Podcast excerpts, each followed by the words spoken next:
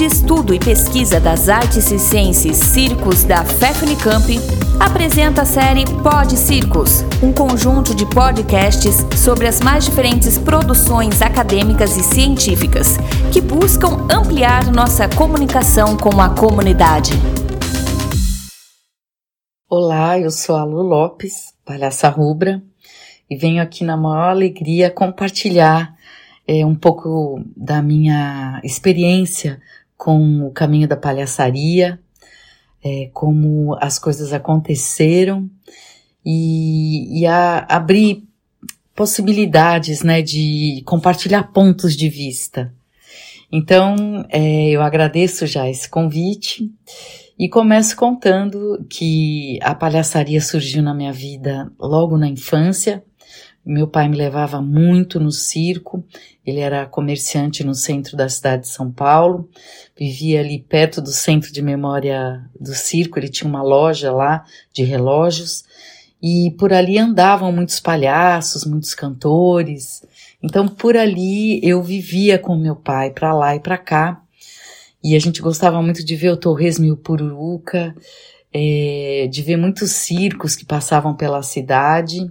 E eu ganhei, tive a alegria na minha infância de ganhar uma coleção de livros é, de histórias do Brasil, histórias, lendas, contos do Brasil, de, dos quatro cantos do Brasil. É, e quem narravam as histórias, narrava as histórias era o Arrelia, o palhaço Arrelia e sua turma, e eu andava para lá e para cá com essa essa coleção numa malinha e me sentindo parte da turma da Arrelia.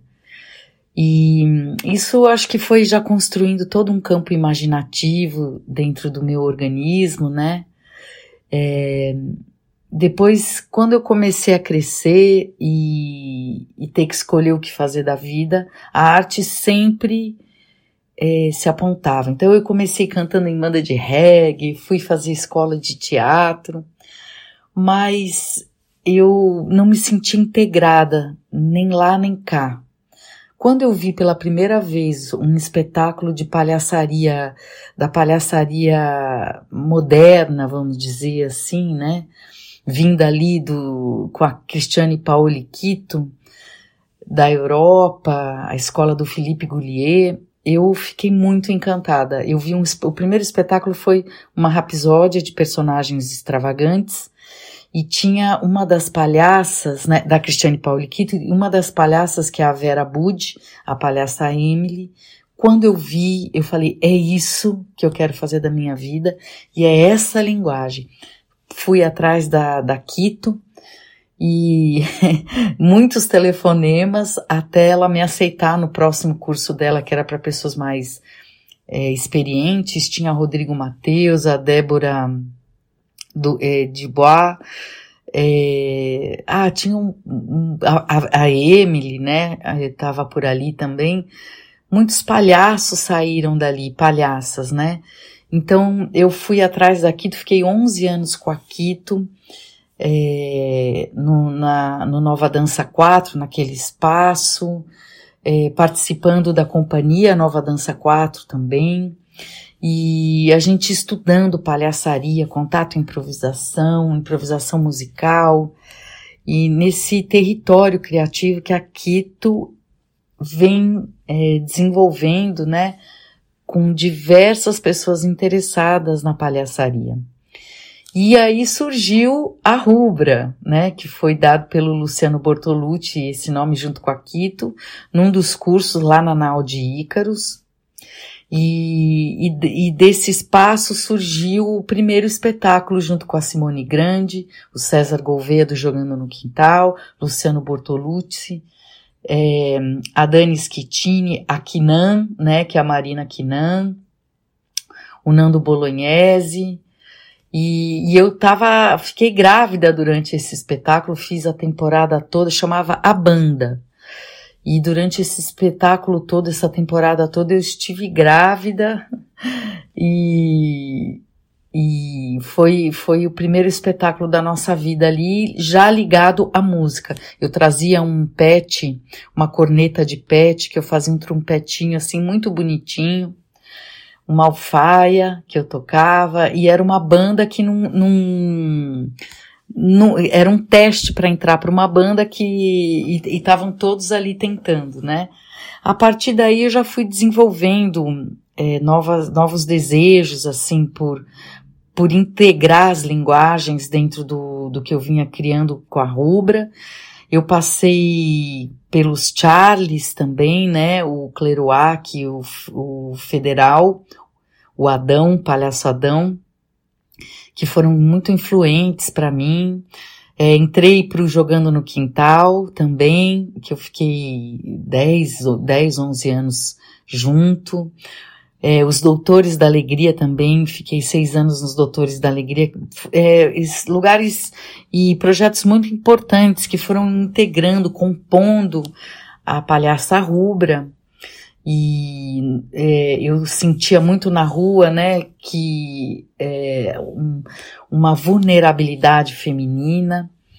E então eu trouxe a peruca durante também um, uma oficina que eu fiz com o palhaço Leris Colombaione, esse mestre que o, os doutores da alegria eles trouxeram esse palhaço para para integrar a nossa formação e durante essa oficina apareceu a peruca para mim que eu tinha muita vontade de usar, mas eu tinha uma certa vergonha e notei que é, protegia um pouco a vulnerabilidade da palhaça é, feminina, né? Então eu ganhei uma cara simpática, um pouco de senhora, né? Um, é, é, dava uma proteção para essa, para eu poder abordar os homens, eu estar tá na rua ali, trazendo uma frequência de sabedoria, né? Uma, uma simpatia, uma, é, é, ficava uma beleza diferente, né? Escalafobética, como eu vim adotar depois. Então, nesse período, esses anos todos eu fui ganhando dimensões estéticas que davam aprofundamentos emocionais e artísticos para a figura da palhaça rubra.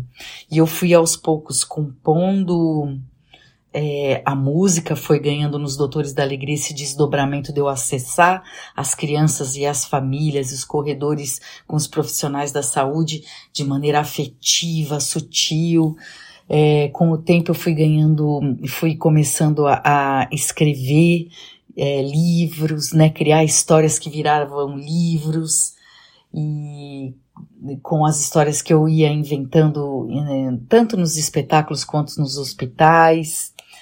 É, o Jogando no Quintal trouxe o aprofundamento do improviso junto com os hospitais dos doutores. E, eu fui integrando as linguagens, né? Então a Rubra e eu começamos a escrever, né? Começamos a fazer, compor músicas, a gravar CDs, a fazer muitos espetáculos. Algumas pessoas começaram a se identificar com essa linguagem que hoje em dia eu chamo de autonomia criativa, onde eu reconheço os princípios é, imaginativos que estão circulando dentro do meu campo criativo interno, eu vou reconhecendo e, e aos poucos eu vou realizando essas linguagens. Né, é, vou integrando essas linguagens e realizando essas obras. Então a obra ela, ela deixa de ganhar uma dimensão mais mental e ganha uma, uma dimensão mais afetiva com, com esse processo da autonomia criativa, né? Eu reconheço dentro de mim vou dando download ali para os papéis, para o computador, compartilhando com as pessoas que aos poucos vão completando a minha obra. Então a obra vai ganhando ali uma uma dimensão de a mais, autoral mais consciente, mais lúcida e integrada, né? Então as pessoas foram começando a se identificar com esse processo meu. Eu fui convidada para dirigir muitos espetáculos. E, e hoje em dia, em, em, em, parceria com a Carol Melo, com o suporte do, do Marco Bortoleto, do, tivemos muito apoio da FEF, né, do, do, do Grupo Circos e os artistas de Barão Geraldo, é, essa trajetória, né, esse jeito de criar acabou ganhando um método fundamentado na autonomia criativa. Então, é isso. É, Para mim, a palhaçaria é se redescobrir no mundo continuamente. Uma vez eu li, esqueci o nome do autor, mas uma frase de um poeta que falava que nascer é muito comprido. Então, para mim, a palhaçaria passa por isso, por nascer continuamente nesse mundo, nesse planeta, por meio da lupa do humor, da comicidade, da musicalidade e do improviso.